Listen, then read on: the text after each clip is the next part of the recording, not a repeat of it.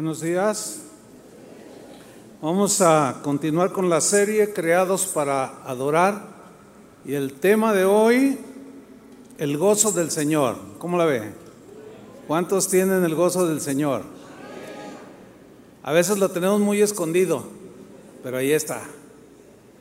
El gozo del Señor. Fíjense que la palabra gozo en la Biblia aparece casi 150 veces. ¿Qué significa el hecho de que aparezca muy seguido en la Biblia? Bueno, nos está mostrando que el Dios al que servimos es un Dios de gozo, es un Dios que se alegra, es un Dios que se regocija, que se pone contento, también se entristece, pero en sí es un Dios que está contento. El Salmo 45, versículo 7 es un salmo de los llamados mesiánicos, significa que se le atribuyen proféticamente al nacimiento de Jesús cuando vino a esta tierra. Salmo 47, 45, 7, y miren lo que dice, has amado la justicia y aborrecido la maldad.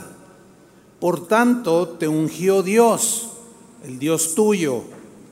Ahora, note la frase que sigue con óleo de alegría más que a tus compañeros, con óleo de gozo.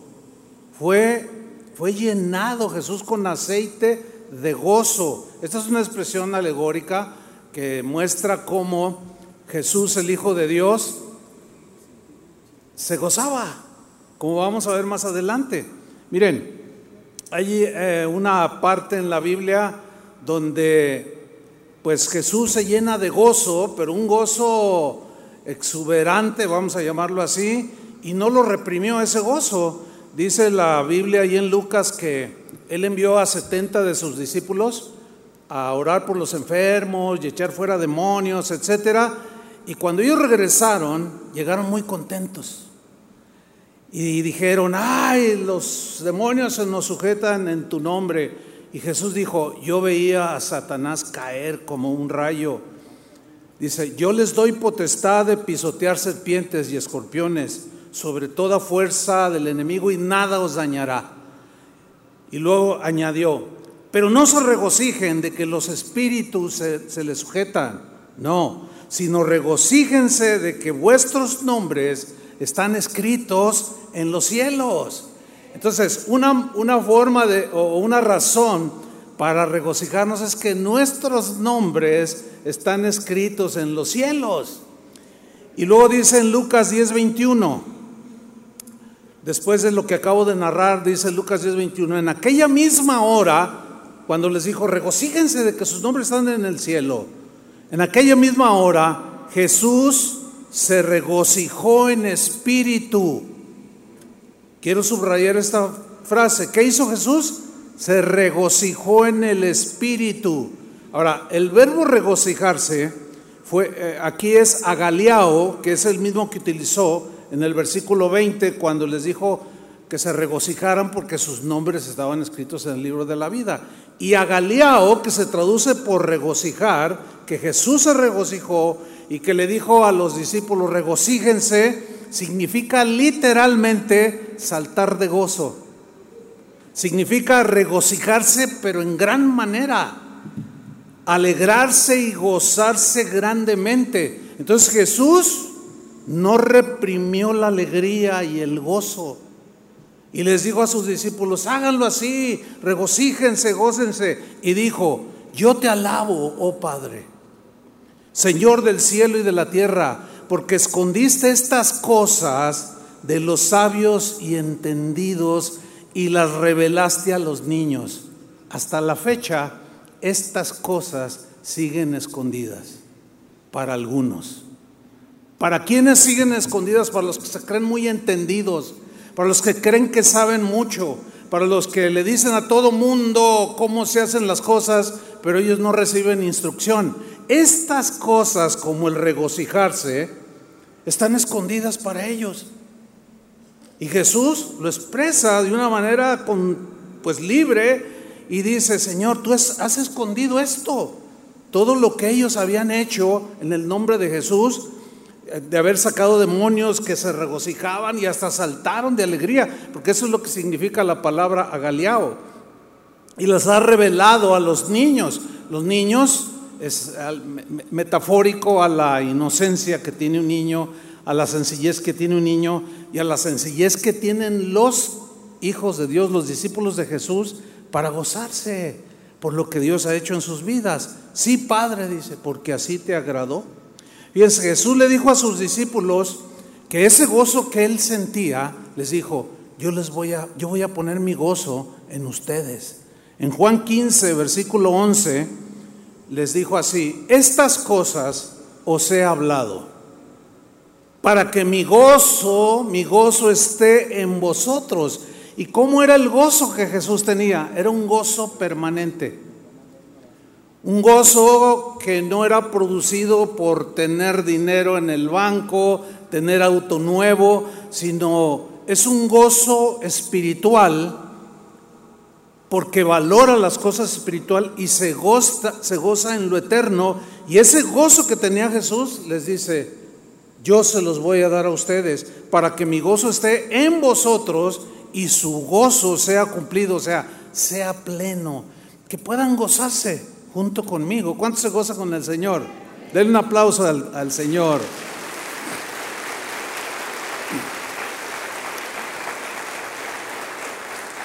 Fíjese, al siervo fiel de aquella parábola Jesús le dijo, bien, buen siervo y fiel, sobre poco has sido fiel, sobre mucho te pondré.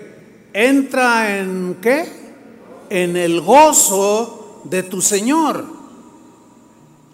En otra ocasión les dijo a sus discípulos, bienaventurados sois cuando por mi causa os vituperen y os persigan y digan toda clase de mal contra vosotros porque están mintiendo. Gozaos y alegraos porque vuestro galardón es grande en los cielos. Entonces cada vez que te vituperen, te calumnien, te avienten tu youtubazo, tu Facebookazo y digan de ti que eres el anticristo, alégrate, porque no eres el anticristo, ¿o sí?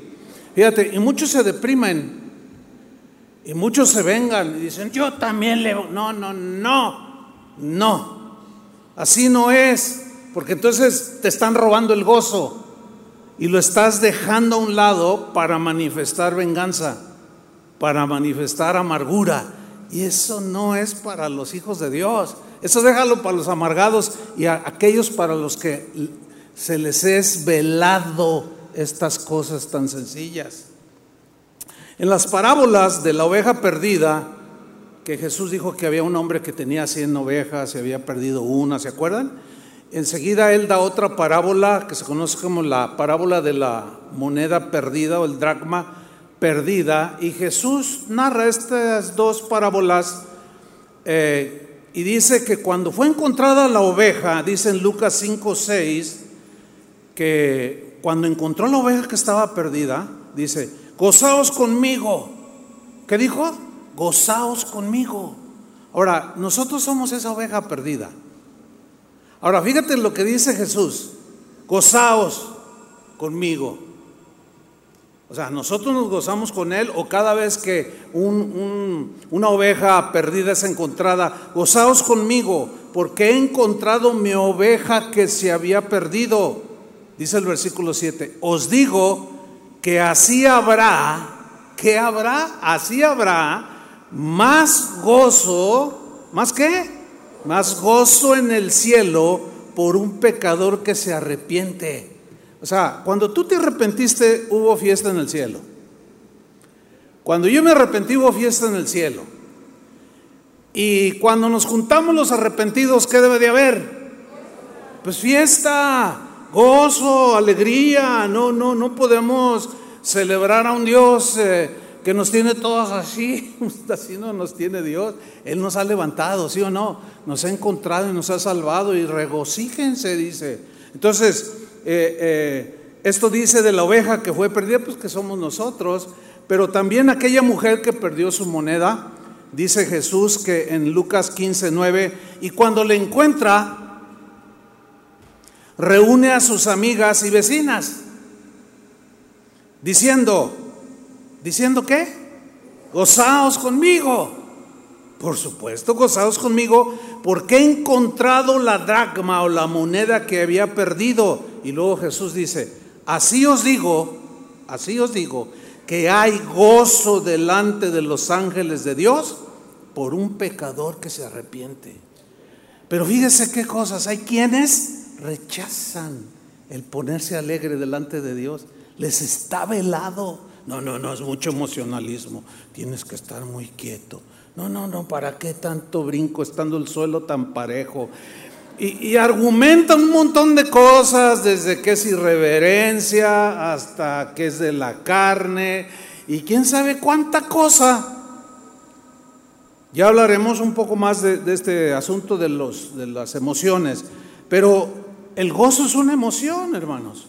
Es una emoción permitida, es una emoción que los ángeles del cielo también comparten, que Dios comparte y que nosotros también compartimos. Así es que póngale una sonrisa a su boca.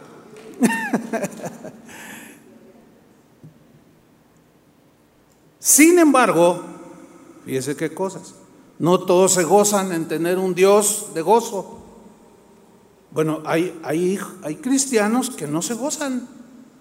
Viven una vida este, muy, no, no, no diría amargada, pero muy seca. ¿Sí? Había un hombre que tenía dos hijos. Un día uno de ellos llegó con él y le dijo, ¿sabes qué, papá? Me quiero ir de, mi, de la casa. Ya, no, ya, ya soy adulto, no quiero ir a la escuela, dame la herencia que me pertenece. Y el papá, oye hijo, pero no, no, no, no, dame la herencia, ya me quiero ir. Y dice que le entregó la herencia. Y este muchacho se fue de su casa y empezó a malgastar todo. Con rameras, así dice la Biblia. Malgastó el dinero, lo desperdició, pero un día se le acabó. Y empezó a razonar. Dijo, ¿qué hice? ¿Qué hice? Si en la casa de mi padre todo tenía, pero ¿qué he hecho? Dice que volviendo en sí dijo, ya sé lo que voy a hacer. Voy a ir a la casa de mi padre y le diré, Padre, he pecado. Lucas 15, 21. Le diré, Padre, he pecado contra el cielo y contra ti. Y ya no soy digno de ser llamado tu hijo. Pero el padre dijo a sus siervos, sacad el mejor vestido. O sea, este, este joven llegó arrepentido. Y, el padre lo recibe y, pues esperaba a lo mejor que le reprimiera, que le gritara, que lo corriera, pero el Padre que tipifica a Dios, que representa a Dios, y nosotros ese pródigo, eh, ¿qué hizo el Padre? Sacó el mejor vestido y dijo, sacad el mejor vestido y vestidle y poned anillo en su mano y calzado en sus pies, y calzado en sus pies, y traed el becerro gordo y matadlo y comamos. ¿Y qué dice a continuación? Hagamos fiesta. Dios es un Dios, es bien fiestero, hermanos. Claro, se entiende fiestero, no, no en el sentido mundano, digo, es obvio, pero tengo que aclararlo. Porque luego el pastor dijo que Dios es bien fiestero, como los del mundo. No, no, no, no me tuerza lo que estoy diciendo. A veces hay que hacer aclaraciones bien, bien simples porque luego entienden otra cosa. ¿Qué está diciendo esta parábola que Jesús dijo? Hagamos qué? Hagamos fiesta. Y hacer fiesta, esa palabra en el, en el griego significa literalmente celebrar, pero celebrar con un gozo y una felicidad notorias, que se vea que la gente está contenta en una fiesta. Entonces dice, vamos a hacer fiesta. ¿Cuál era la razón? Versículo 24, porque este mi hijo muerto era y ha revivido, se había perdido y es hallado. Y comenzaron a qué? A regocijarse, a lajiao. Comenzaron a, a brincar de alegría, comenzaron a saltar, comenzaron a danzar, comenzaron a regocijarse, a alegrarse, a abrazarse a cantar. Pero acuérdense que este padre tenía dos hijos. ¿Y el otro hijo qué hizo? Vamos a ver qué hizo. Miren lo que pasó. Versículo 25, Lucas 15, 25. Y su hijo mayor estaba en el campo. Y cuando vino, llegó cerca de la casa, lea con atención la frase que sigue a continuación, ¿eh? por boca de Jesús. Cuando este joven llegó cerca de su casa, oyó la música. ¿Y qué más, qué más oyó? Oyó la música y las danzas. Porque, ay, ay, cómo, cómo hay gente que yo, yo, pienso que les está velado. El otro día leía un comentario en, en, YouTube, en, en, una sesión de alabanza. Casi nunca los leo, es la verdad, casi nunca los leo. Pero esa vez los leí, no sé por qué, y decía, qué bonitas alabanzas. Dice, sentí que mi espíritu se, se me bendijo. Dice, pero Quiero decirles algo. No me gustan las panderistas. Sobran. Yo dije, ay, mira. O sea, contestarle y decirle, la que sobra eres tú, pues es muy fácil, ¿no? Pues todos sobramos, pero pues aquí no nos sobran, al contrario, nos faltan, son bien poquitas. Pero, pero decir, no, la que sobra eres tú porque era una mujer. Pues no, ¿verdad que no? Más bien es, Señor, le está velado. O sea, no me gusta. Bueno, es que no es para ti. Porque así suele decir la gente, ¿no? Ay, no me gustó la alabanza. Pues lo sentimos porque no es para ustedes. Es para el Señor. Pero mucha gente así dice y da sus opiniones y está bien, porque pues Aparte que vivimos en un país que, que, donde se cree en la libertad de expresión, pues sí, yo creo en la libertad de expresión, pero esa libertad también tiene que ser bien manejada para no decir tonterías por la ignorancia que hay en el corazón de algunos. A ver, demuéstrame en la Biblia dónde dijo Jesús. Pues ahí lo que pasa es que hace falta leer un poquito más la Biblia. Entonces oyó la música y la música era obvio que eran alabanzas a Dios. Y las danzas pues eran, muestra de alegría, de gozo, de regocijo. Entonces ahí está el otro hermano con cara de, de ardilla, molesto, enojado. Y llamando a uno de los criados, versículo 26, le preguntó, ¿qué es eso? ¿Qué era aquello? Y ¿Y tanta gritería? ¿Qué es eso? Él le dijo, tu hermano ha venido, o sea, el que se había perdido. Y aquí hay puros que estaban perdidos. Por eso es que hay fiesta.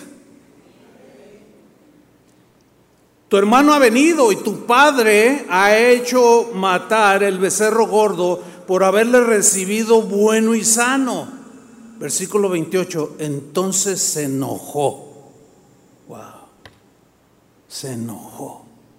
Es muy triste ver cómo dentro del mismo cristianismo, eh, ciertamente hay distintas expresiones del cristianismo, distintas maneras de ver algunos aspectos que no tienen que ver con la salvación, que son aspectos secundarios, como el aplaudir, el levantar las manos. No, no, no aplaudan, se le aplaude a Les Miguel, pero a Dios no, dicen algunos. Bueno, ese es su concepto, pero a, lo que yo veo en la Biblia, la Biblia dice, levantad la voz y aplaudid, así dice el Salmo.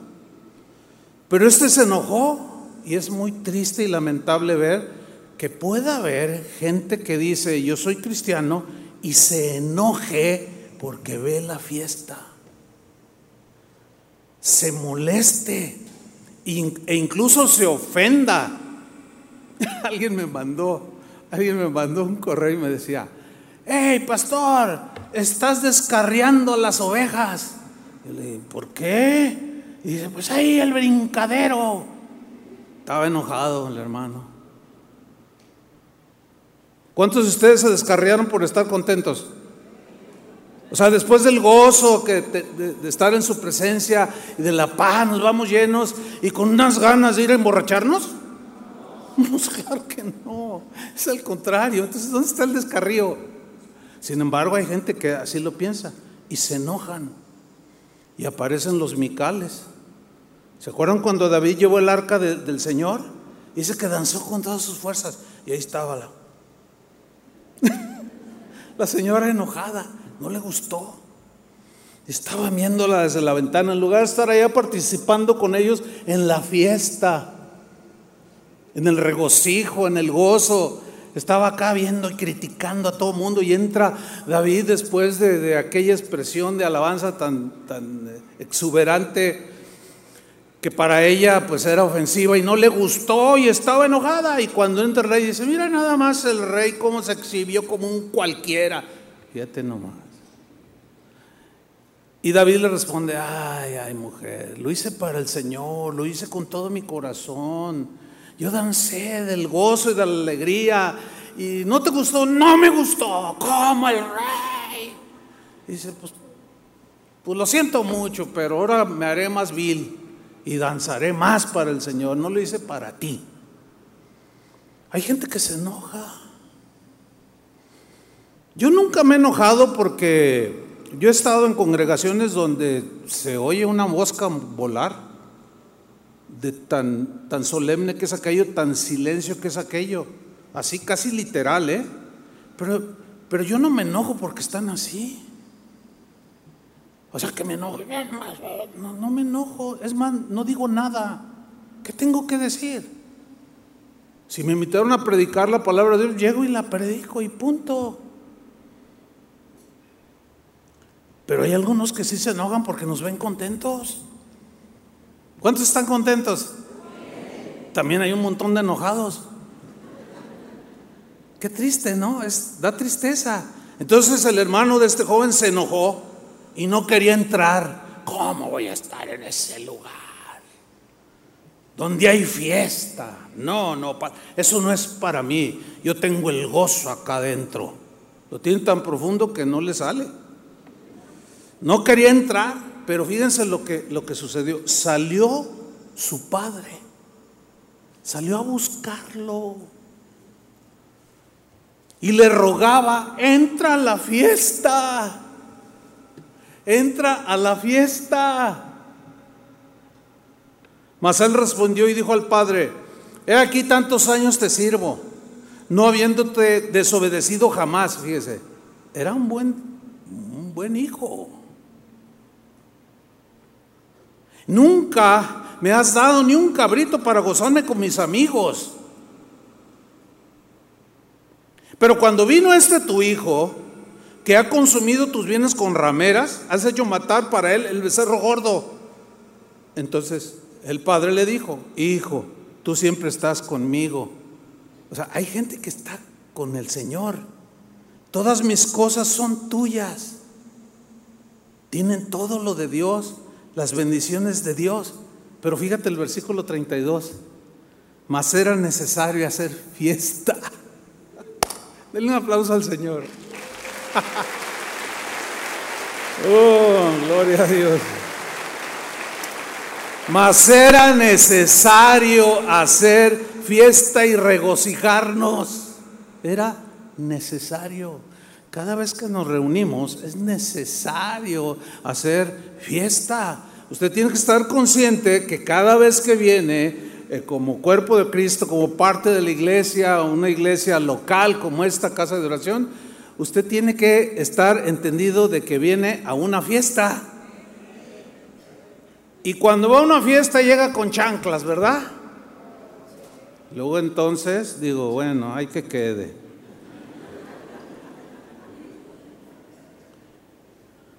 Mas era necesario hacer fiesta y regocijarnos, o sea, gozarnos con un gozo extremo de brincar como brincó Jesús, de tanta alegría. Es que yo era esa moneda perdida, es que yo era esa oveja perdida, y yo era la oveja negra de la familia, y el Señor me encontró.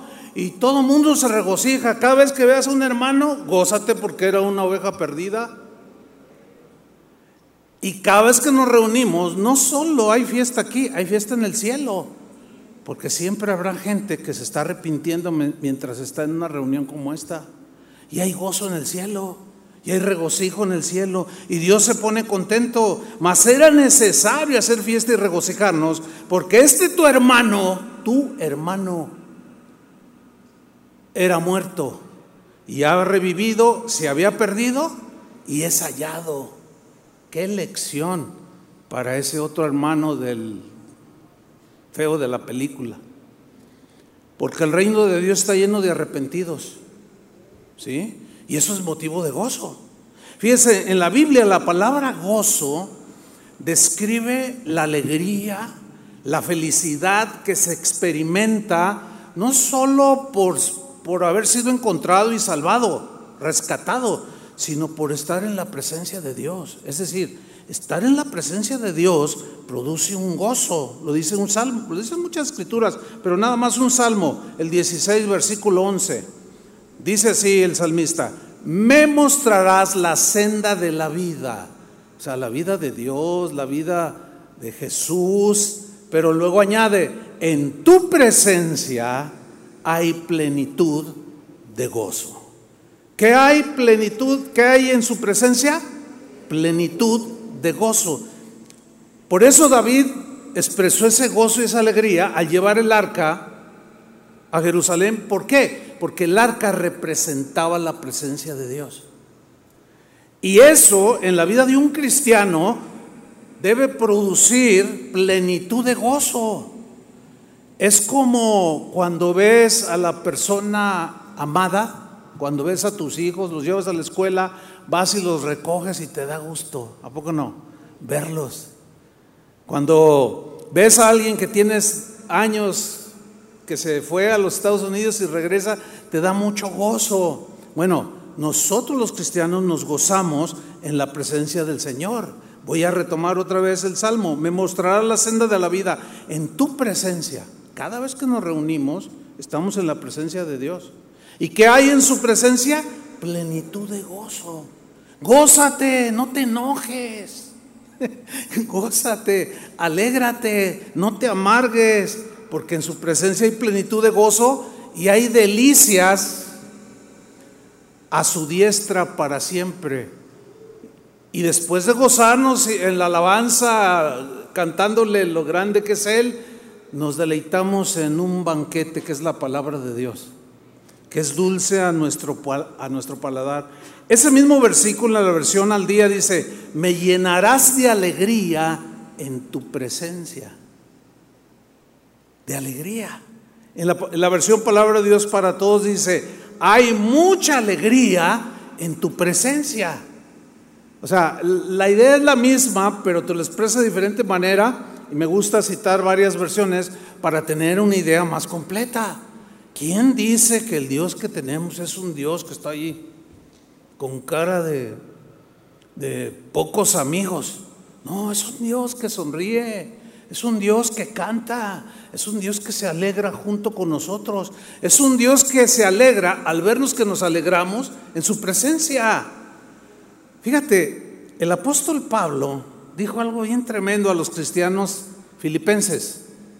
Les dijo en la carta que les escribió en el capítulo 4, versículo 4, les dijo lo siguiente, regocijaos en el Señor. ¿Cuándo? Siempre. Ahora, esta palabra regocijaos es la misma, alagiao, que dice que Jesús se, se regocijó en el Espíritu, que los discípulos se regocijaron, o sea, brincaron de alegría. Alégrense y ese gozo bueno, pues de vez en cuando es un brinquito de alegría, ¿por qué no? Y si no puedes brincar por alguna razón, pues hazle así.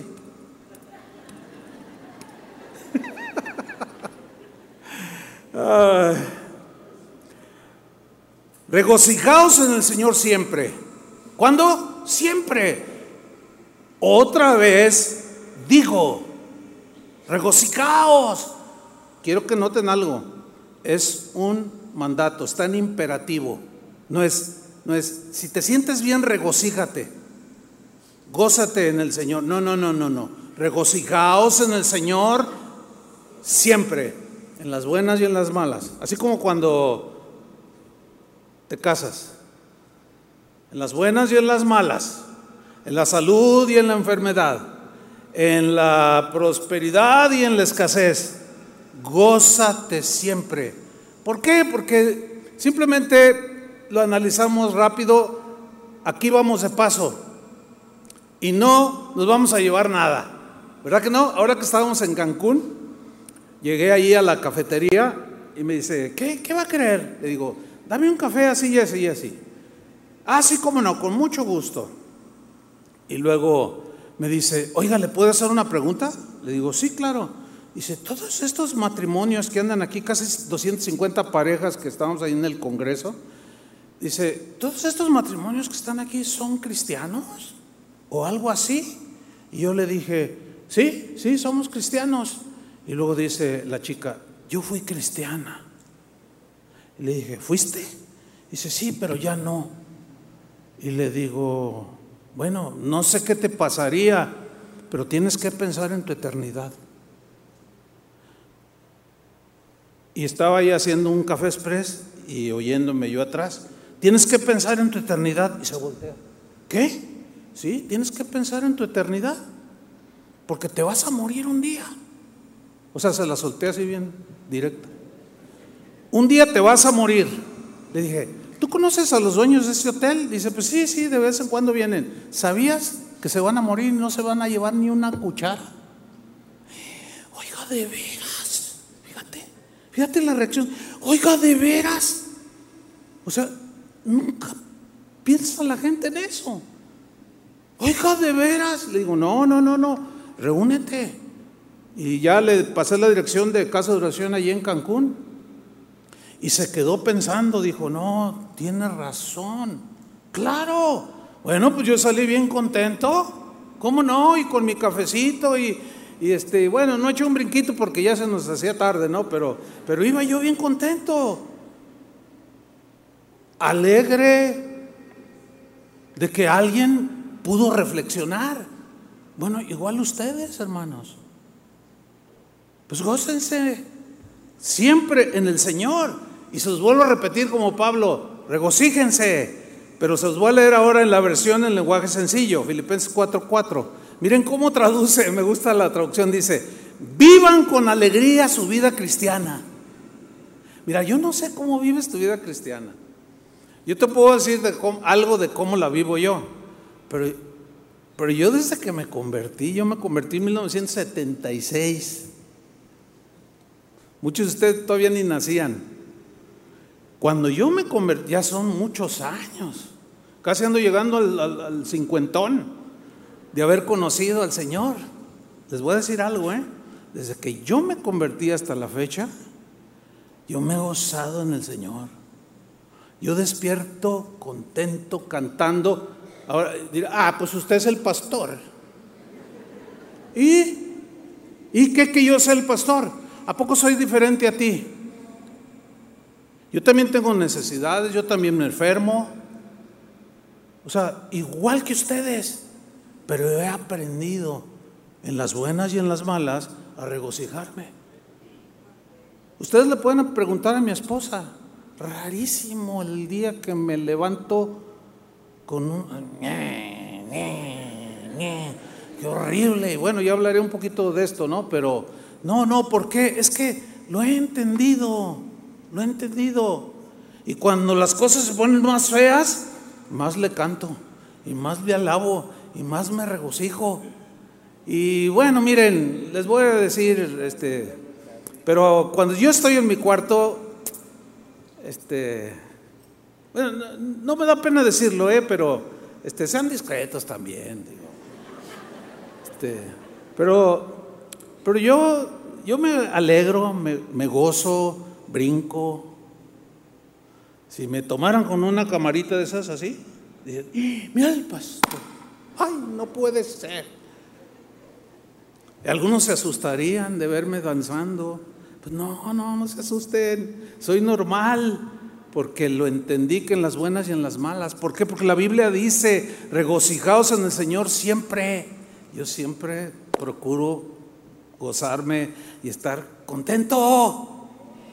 Pero esta versión, vivan con alegría su vida cristiana. Lo he dicho y lo repito. Me encanta esta versión. Lo he dicho y lo repito, vivan con alegría su vida cristiana. Bueno, hay cada quien, yo vivo la mía. Hermanos, el gozo es una emoción profunda que va más allá de la felicidad puramente terrenal. El gozo del Señor es algo espiritual. ¿Sí? ¿Por qué? Porque está basada en la confianza en Dios.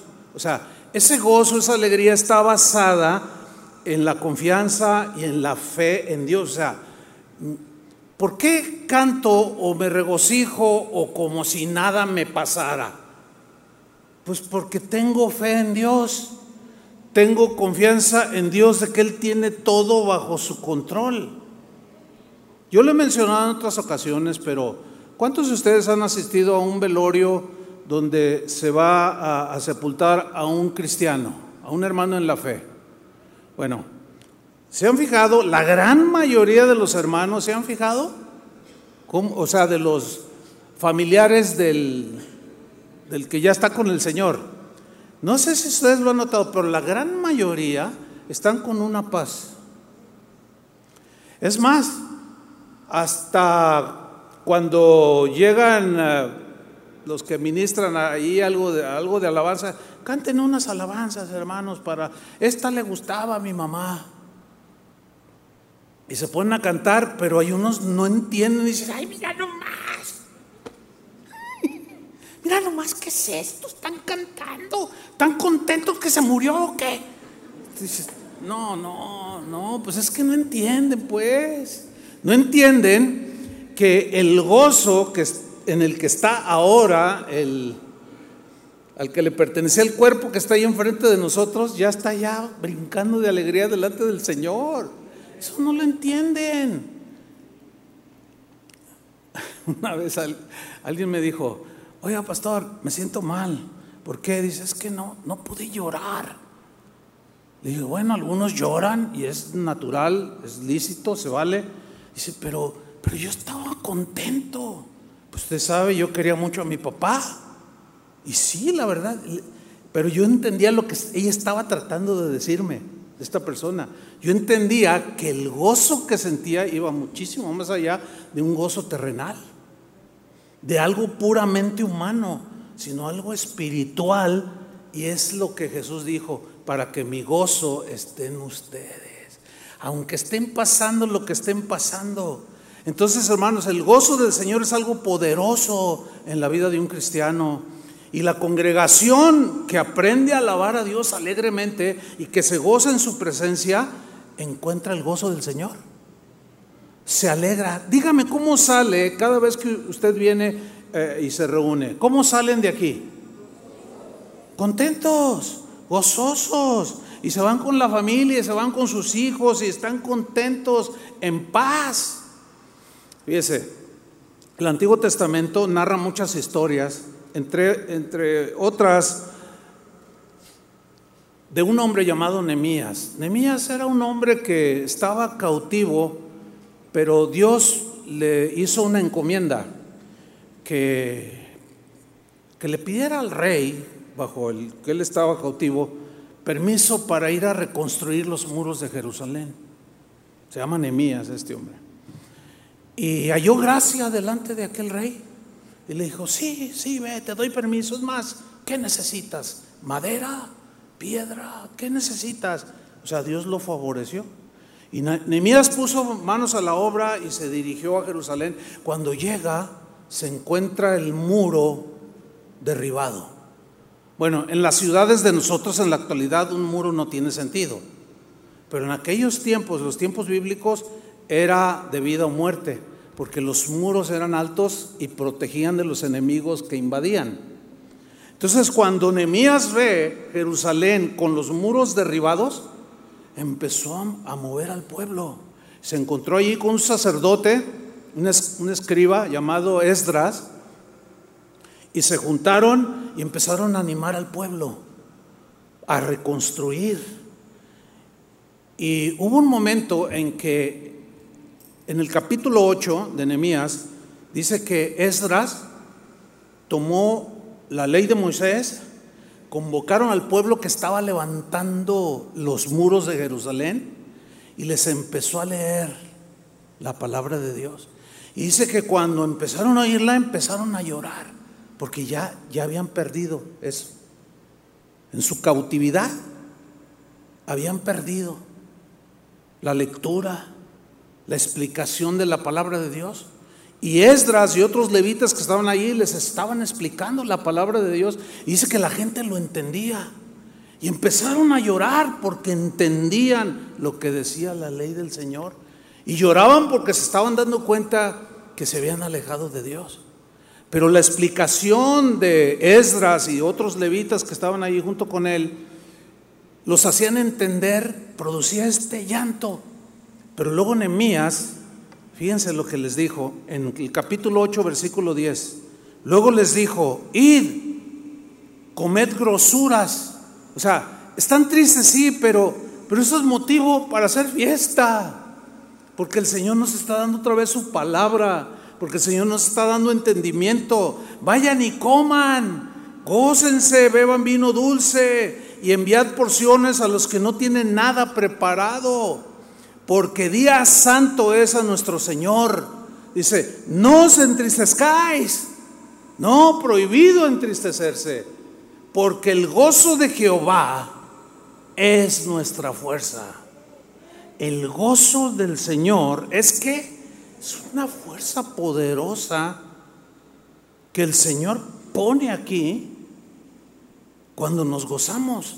Una fuerza que nos impulsa a seguir adelante. Y ellos necesitaban el gozo del Señor, esa fuerza de Dios, ese contentamiento con Dios, esa alegría para seguir reconstruyendo el muro Tú necesitas el gozo del Señor para seguir reconstruyendo tu vida. Los muros derribados, todo el relajo que hiciste antes de conocer a Cristo. Entonces, el gozo del Señor tiene que ser un distintivo de un cristiano. Fíjate, la misma frase, el gozo de Jehová es nuestra fuerza, en la versión al día, dice así, no estén tristes, pues el gozo del Señor es nuestra fortaleza. Fortaleza. ¿Quieres ver a un cristiano fortalecido? Ese es un cristiano contento. Es un cristiano que tiene el gozo del Señor. ¿Por qué? Porque el gozo del Señor, como es algo espiritual, no es algo carnal o puramente emocional. Es algo emocional, sí, pero también es algo espiritual porque es el gozo del Señor. Tú vas a tener entonces un cristiano gozoso, es un cristiano fuerte. En la versión Dios habla hoy, dice, no estén tristes, porque la alegría del Señor es nuestro refugio. Aquí refugio tiene que ver con los muros que protegen, que es una fortaleza. Los muros también son una fortaleza que protegen. Entonces tú proteges tu mente, proteges tu espíritu, proteges tu derredor cuando tú estás y caminas en el gozo del Señor. Que nada te robe el gozo, hermano. Hay muchos ladrones que vienen a robarnos. Y no permitas que nadie te quite el gozo. Pueden venir momentos en los que una, una de las emociones que expresamos es la tristeza, ¿sí? A veces la frustración, pero acuérdate, cuando estás triste, adora al Señor, cántale, exprésale, y tú vas a ver cómo de manera, pues, un tanto misteriosa, algo te sucede acá adentro. Y empiezas a sentir una paz y después una alegría en medio de la prueba. Fíjate, el Salmo 30, versículo 11, en la versión al día, fíjate lo que dice aquí el salmista, convertiste mi lamento en danza. ¿Qué hizo Dios? Dice, convertiste, eh, la reina Valera dice, mi tristeza en danza. Cambiaste ese, esa atmósfera de tristeza que yo tenía, la cambiaste en danza, o sea, en gozo, en alegría. Dice, me quitaste la ropa de luto y me vestiste de qué? De fiesta.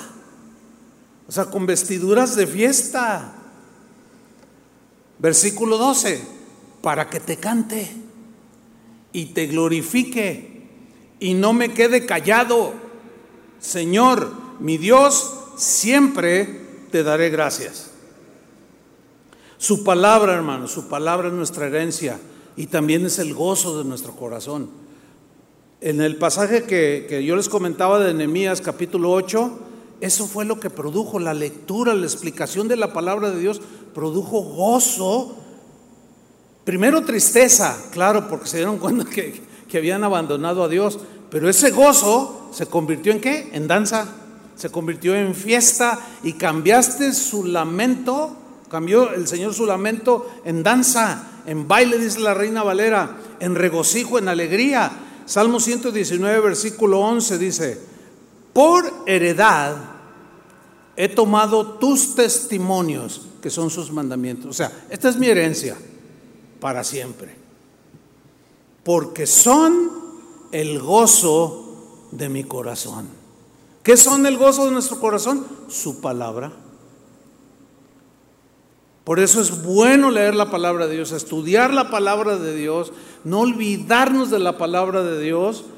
Yo recuerdo pues, cuando era joven, eh, esto era una práctica muy común en muchos hogares aquí en México, de que tenían por ahí algún altarcito y una Biblia abierta. No sé cuántos lo tenían así, pero la Biblia estaba bien polveada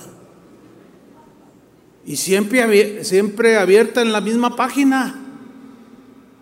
Y de vez en cuando la, la sacudían y me echaste todo el, todo el polvo. ¿Por qué? Porque estaba allí la Biblia abierta, pero en realidad estaba cerrada. Nunca la leíamos.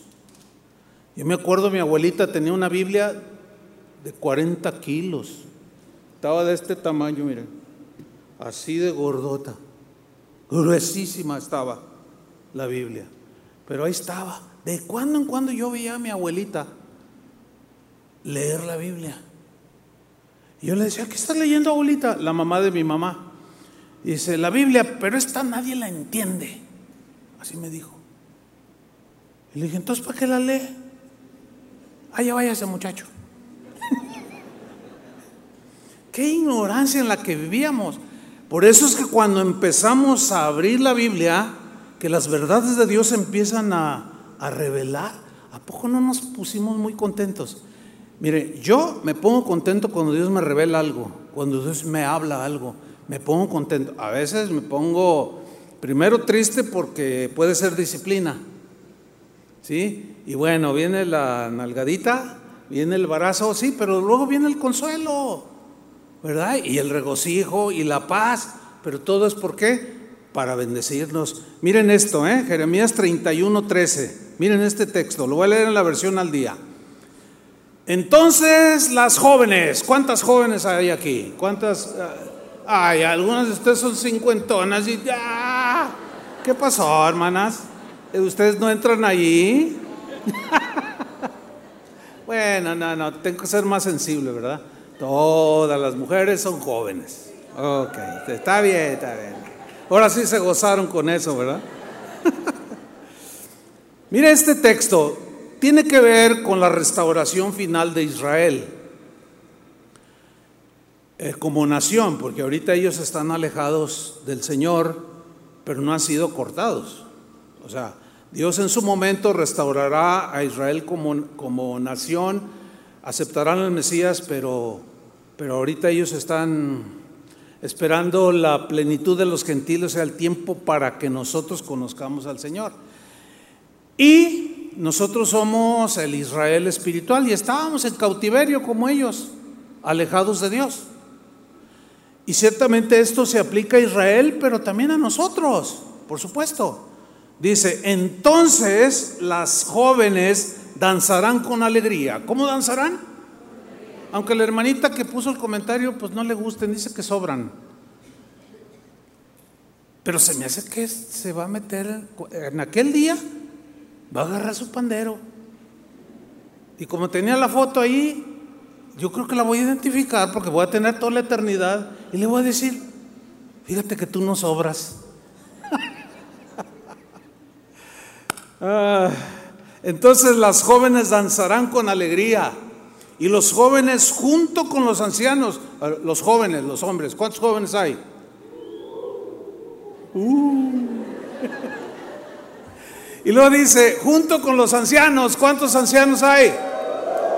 Hay más viejitos, más ancianos. Fíjate, las jóvenes, los jóvenes, junto con los ancianos, danzarán con alegría.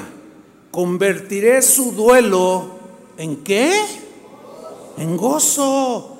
Así es que abuelitos, gócense. Alégrense, yo soy abuelo. Y yo, yo sí me gozo. Y a veces con la nieta y yo, ¿por qué, ¿por qué no? Y cantamos y yo me gozo. Porque dice, convertiré su duelo en gozo y los consolaré. Transformaré su dolor en qué? En alegría. Uh. Ahora, otra de las cosas que suceden cuando nosotros tenemos el gozo del Señor es que, fíjense qué, cosas, ¿eh? Por eso les decía que esto es algo puramente espiritual, porque el gozo del Señor forma carácter en nosotros. Miren lo que dice Santiago 1, versículo 2, lo voy a leer en la versión Palabra de Dios para Todos. Dice, queridos hermanos, dice Santiago, Queridos hermanos del pueblo de Dios que está disperso por todo el mundo, hermanos, alégrense cuando tengan que enfrentar diversas dificultades. ¿Qué dice? Alégrense cuando tienen que, cuando enfrenten dificultades de la vida cotidiana. Otra vez. ¿Qué tenemos que hacer según la instrucción bíblica cuando vienen las dificultades, del tipo que sea? que te corrieron del trabajo, que te expulsaron de la escuela, bueno, eso es por malandrín, qué sé yo. Que esto, que el otro, que no sé cuánta cosa. Bueno, en las buenas y en las malas, ¿no? En la escasez y en la abundancia. En la abundancia, pues sí, gracias Señor. Pero y en la escasez, que ves nada más allí un huevo en lugar de dos. y sin frijoles. Bueno, según la Biblia, según el Espíritu de Dios en Santiago, dice, queridos hermanos, gócense, dice la Reina Valera, cuando se encuentren en diversas pruebas. Aquí lo traduce como dificultades y esas son las pruebas, los desafíos que enfrentamos cada día de todo tipo. Alégrense, dice, ustedes ya saben que así se pone, o sea, alegrándose y siendo probados, Ustedes ya saben que así se pone a prueba su fe. Y aquí viene. Y eso los hará más pacientes. O sea, viene la tribulación, viene la aflicción. Pero entonces yo digo, bueno, yo no puedo hacer nada humanamente, solamente Dios. Entonces, ¿qué tengo que hacer? Yo no puedo hacer lo que solo Dios puede hacer. Entonces me voy a gozar. Y empiezo a cantarle. Y, empiezo, y levanto mis manos ahí donde esté, en mi casa o qué sé yo. Y levanto mis manos y, empiezo a alegrarme en su salvación, porque sé que no me va a dejar ahí. Y Él va a venir a mi rescate. Y ese ejercitar mi fe en el Dios del gozo, en el Dios de la paciencia, va formando mi carácter. Porque cuando viene otra prueba, ya más o menos entiendo de qué se trata. ¿Sí? y me sigo gozando, pero a lo mejor duele más y sí, a lo mejor me echo una que otra lagrimita, pero también volteo la tortilla y digo, bueno, sí, pero Dios está conmigo. Él ha dicho que yo enfrente con alegría las pruebas diversas que se me van presentando. Fíjense cómo lo puso Pedro en 1 de Pedro 1.6, en la versión Palabra de Dios para Todos. Miren, miren cómo lo puso él. Eso es motivo de alegría para ustedes. Síganme con mucha atención. Aunque durante un tiempo tengan que soportar muchas dificultades que los entristezcan. Vean cómo los primeros cristianos lo entendían muy bien. Versículo 7. Tales dificultades serán una gran prueba para su fe. Y se pueden comparar con el fuego que prueba la pureza del oro. Pero su fe es más valiosa que el oro. Porque el oro no dura para siempre. En cambio, la fe que pasa la prueba dará alabanza. Ahí está. Gloria y honor a Jesucristo cuando Él regrese. Y luego dice el versículo 8, ustedes no han visto jamás a Jesús. ¿Alguien lo ha visto? Nadie lo ha visto. Ustedes no han visto jamás a Jesús, pero aún así lo aman. Dice, ¿cuántos dicen amén? Así sea, amén significa así es, así sea. Ustedes no han visto a Jesús jamás, pero aún así lo aman. Aunque no lo pueden ver ahora, creen en Él. Y están llenos de un gozo maravilloso que no puede ser expresado con palabras. Y a mí me cuesta trabajo explicarlo. ¿Por qué? Porque solamente el que lo tiene, el que lo siente, el que lo vive, puede identificarse con lo que Pedro dijo. Por eso, hermanos, la actitud de queja constante, de murmuración, no le agrada a Dios. Por eso dice, dejen todo eso, déjenlo a un lado, gócense, dice Pablo, regocíjense. Y bueno, fíjense hasta dónde se mete el Señor con esto del gozo. Mire, una vez una, muchacha de aquí de la Congre me dijo, ay pastor, dice, yo, pues sí, yo tengo un reclamo con el Señor. ¿Cómo que un reclamo? No, a Dios no le reclames, dale gracias. No, sí, yo tengo un reclamito. ¿Se lo puedo contar? Le digo, si quieres. Dice, es que no me gusta la nariz que me puso. Fíjense nomás. Le dije, no, pues está bonita tu nariz. No, la tengo así. De frente se le veía bien. De perfil, no, no.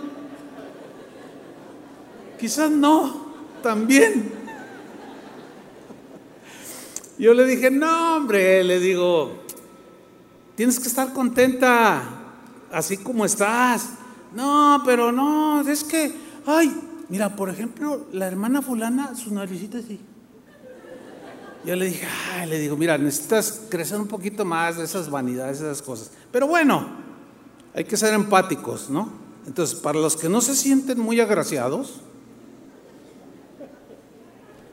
les voy a regalar un versículo.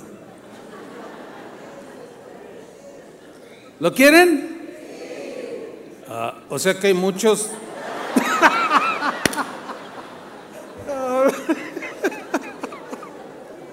Bueno, ahí les va, ahí les va, gratis. Proverbios 15, 13.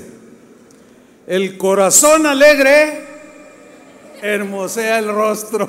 Así es que aunque tengas nariz de águila, mira, conoces gente dentro de los parámetros humanos, ¿no?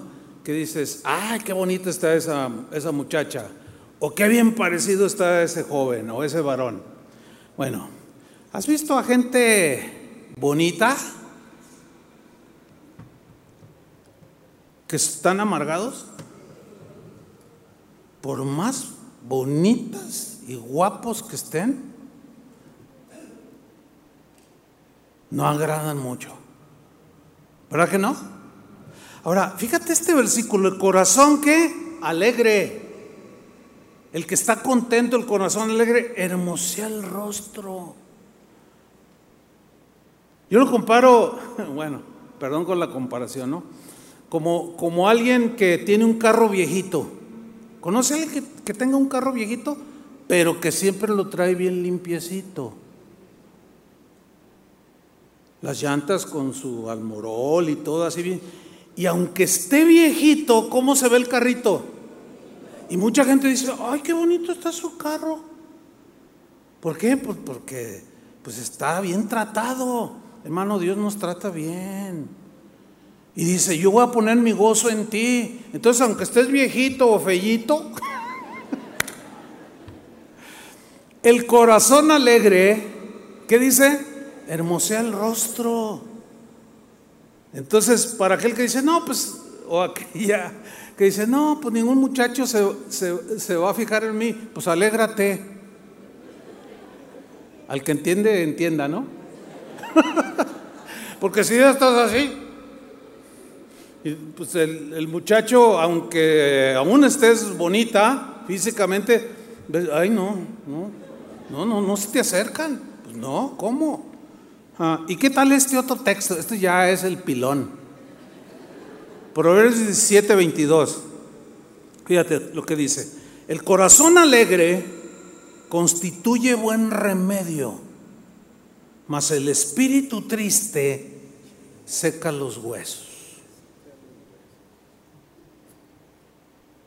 El corazón alegre es un buen remedio. El mismo versículo en la versión en lenguaje actual dice, fíjate cómo lo traduce aquí, el buen humor hace bien al organismo. Está bien interesante. Usted les explico algo. El buen humor hace bien al organismo.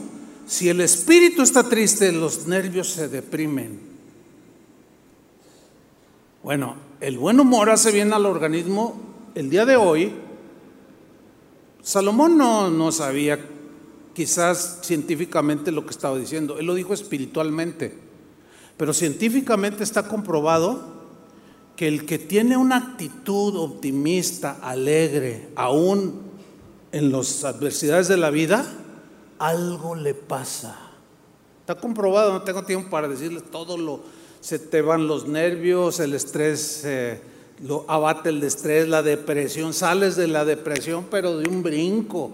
Hay gente que tiene dos años ahí deprimido, pero el gozo del Señor te saca de ahí. Y vámonos sobre el final. Miren qué pasaje, Isaías 35, versículo 1. Ese es otro de los pasajes que se le aplica a Israel, pero estamos incluidos ahí. Dice Isaías 35, 1, se alegrarán y ahora ya le atribuye a las cosas inanimadas alegría, para que vean cómo Dios es un Dios que piensa, siente y transmite gozo y alegría. Ahora se lo transmite aquí al desierto y a la soledad. Se alegrarán el desierto y la soledad. El yermo se gozará y florecerá como la rosa, florecerá profusamente y también se alegrará y cantará con júbilo. ¿Qué? Pues el yermo, el desierto. Y también se alegrará y cantará con júbilo. La gloria del Líbano le será dada, la hermosura del, del Carmelo y de Sarón. Ellos verán la gloria de Jehová, la hermosura del Dios nuestro.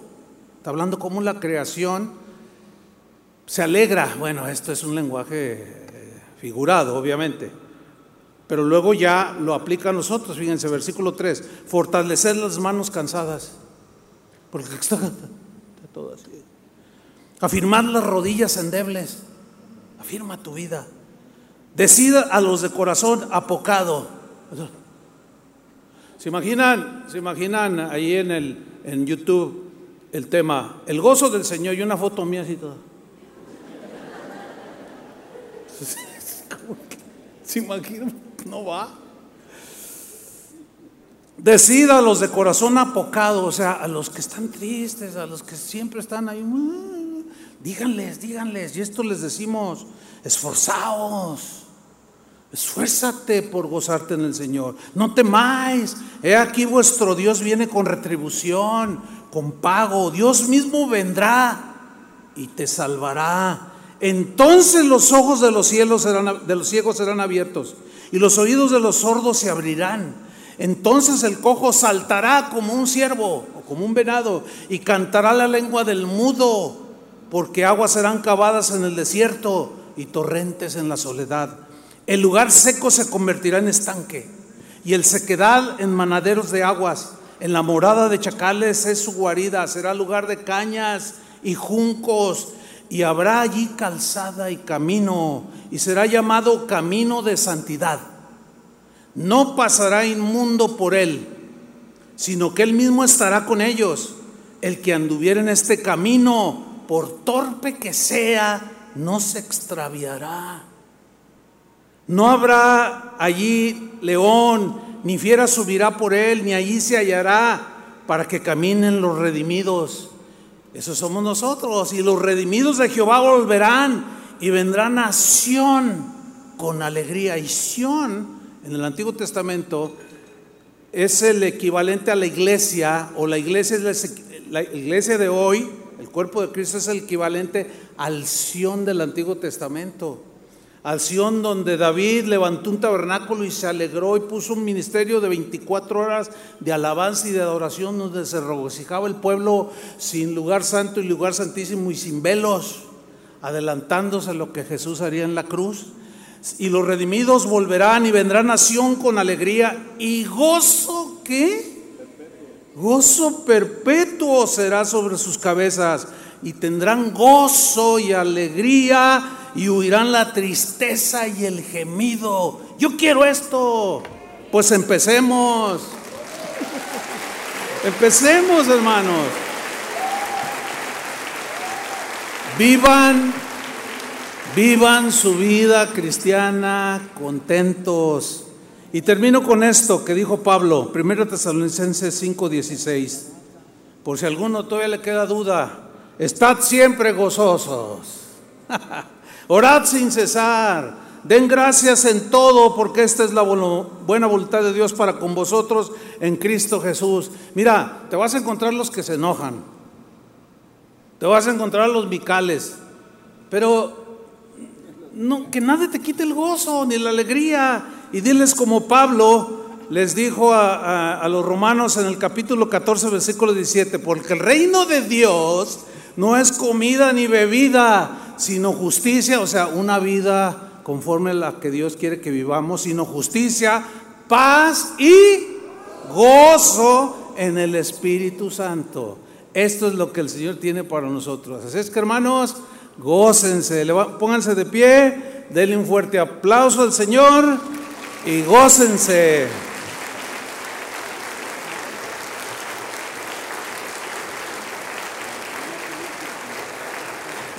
Les voy a, les voy a decir lo que les dijo Nehemías, eh, eh, que se dijeron unos a otros, no, no te entristezcas, alégrate, gózate, porque el Señor es nuestra fortaleza, Él es nuestro gozo, nuestra alegría. Así que voltea con tres, cuatro ahí y dile, eh, gózate en el Señor, el gozo del Señor es nuestra fortaleza.